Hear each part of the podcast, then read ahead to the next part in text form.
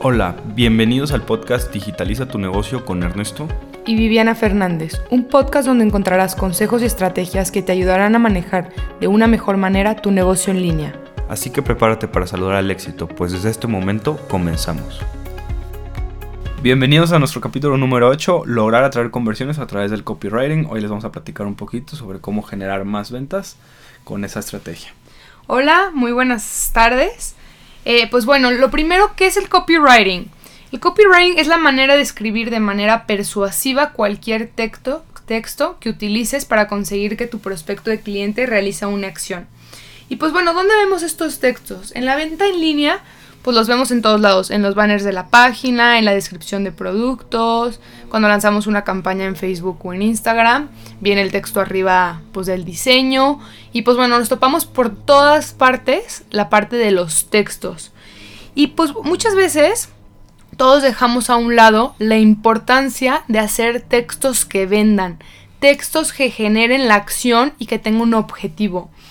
Y lo más importante del copywriting es que tengamos presente que estás teniendo una conversación con una persona y tú tienes que conocer esa persona. Es como si no sé, te vas a, un café con una amiga, pues sabes qué preguntarle, sabes sobre qué tema hablar y eso es bien importante que tú sepas qué edad tiene, saber cuáles son sus hobbies, o sea, que lo puedas ver a tu cliente tal cual como una, o sea, como tal es como una persona y puedas conocer sus necesidades y sus intereses.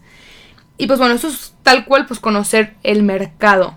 Algunos ejemplos como para que puedan ver la importancia del copywriting es, si tuviéramos que decir, el colchón con la mejor tecnología y ahora lo cambiamos y decimos, una buena noche de descanso. Estamos de acuerdo que es totalmente diferente la frase.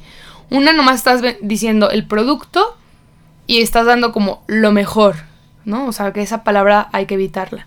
Y acá tú estás dando pues lo que la gente está buscando, en un colchón que busca pues descansar.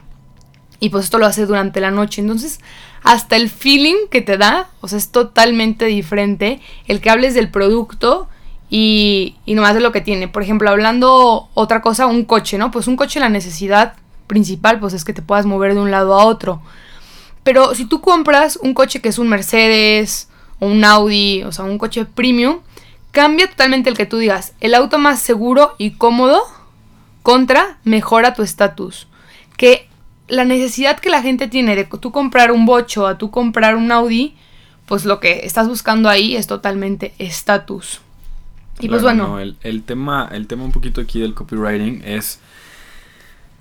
Cuando tú vendes físicamente, o sea, en una tienda, tienes, tienes esa conexión emocional con el cliente en el que le puedes transmitir lo que es tu producto y para qué le va a servir. En el copywriting tienes que lograr eso en manera de texto, lo cual tiene que ser más conciso y tiene que ser usando palabras como las que acaba de decir ahorita Viviana, que, que, le, que conecten realmente con el cliente y, le generen ese, ese sentimiento de, de conexión con tu marca y con tu producto. Sí, y también es importante en el copywriting que tomemos ciertas cosas que les escribí como tips. Que pues bueno, lo primero es hacer frases cortas, no querer hacer todo un texto inmenso, sobre todo cuando estamos lanzando campañas, porque la gente normalmente hoy en día pues ya tenemos prisa todos, ¿no? Y vamos contra reloj. Entonces es mejor hacer un buen texto corto que hacer un texto largo que diga todo y nada.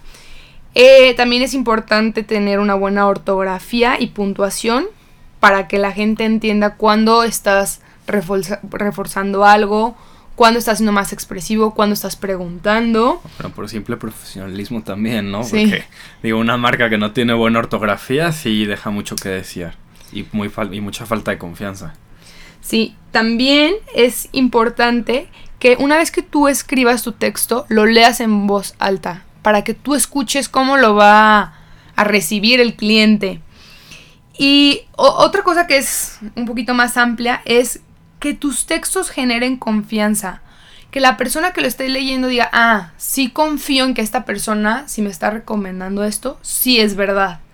¿Y cómo se hace esto? Pues bueno, puedes mostrar casos de éxito o testimonios. Eh, habíamos hablado en otros capítulos anteriores el tema de los reviews. Eso también ayuda a generar confianza.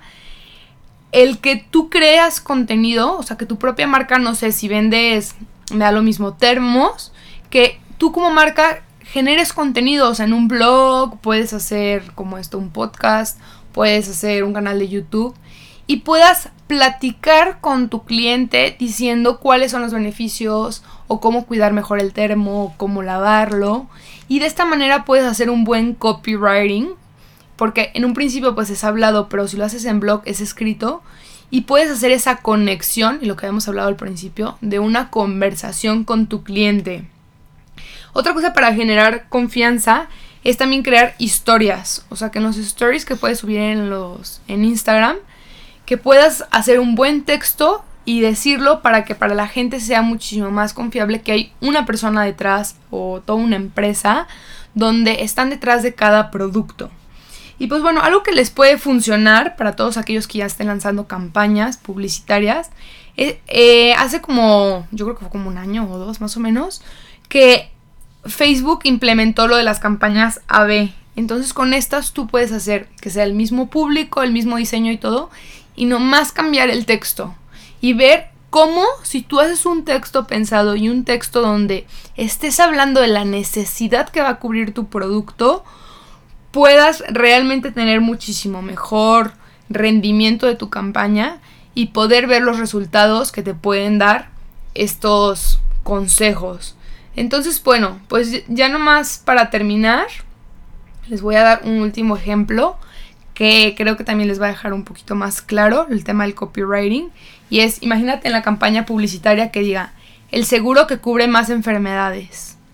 ¿No? Ahí estamos hablando, pues todos sabemos que pues el seguro cubre una enfermedad, ¿no?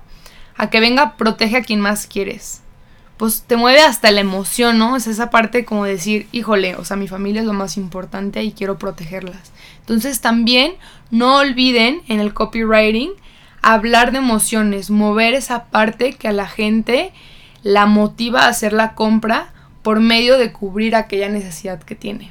Claro. No, y algunos puntos aquí, este, uno, hay que ser muy honestos también en el copy, porque si no, eh, a la larga les va a afectar en su imagen de marca y en devoluciones en producto. Entonces hay que ser también muy, muy honestos. Sí hay que buscar frases padres y, y, emotivas, pero que sean realistas con respecto a tu negocio, ¿no? Y otro tema muy importante que Viviana comentaba sobre las pruebas AB, eso es importantísimo para lograr entender qué es lo que sí está resonando con tu mercado y qué no. No, no dejen de probar esas estrategias ¿no? Este, tips que la verdad a nosotros nos han funcionado muchísimo con nuestros clientes en la agencia, entonces pues ojalá los puedan poner pronto al, al pronto este en, en pues sus estrategias en, práctica. Sí, y pues bueno, ya nomás alguien que a mí me encanta seguir, digo por si les funciona el tip, también tiene sus podcasts y todo, se llama Mader Tomasena, así se escribe, Tomasena y ella es una española que es ahorita como de las pioneras en la habla hispana de copywriting. Entonces, pues si quieren saber más del tema, pueden pues, recurrir a ella. Ella es influencer. Entonces, pues pasa bastantes buenos tips para que no olviden el hacer textos persuasivos que generen la acción que tú estás buscando. Perfecto, pues muchísimas gracias por escucharnos y los vemos el próximo episodio. Gracias, hasta luego.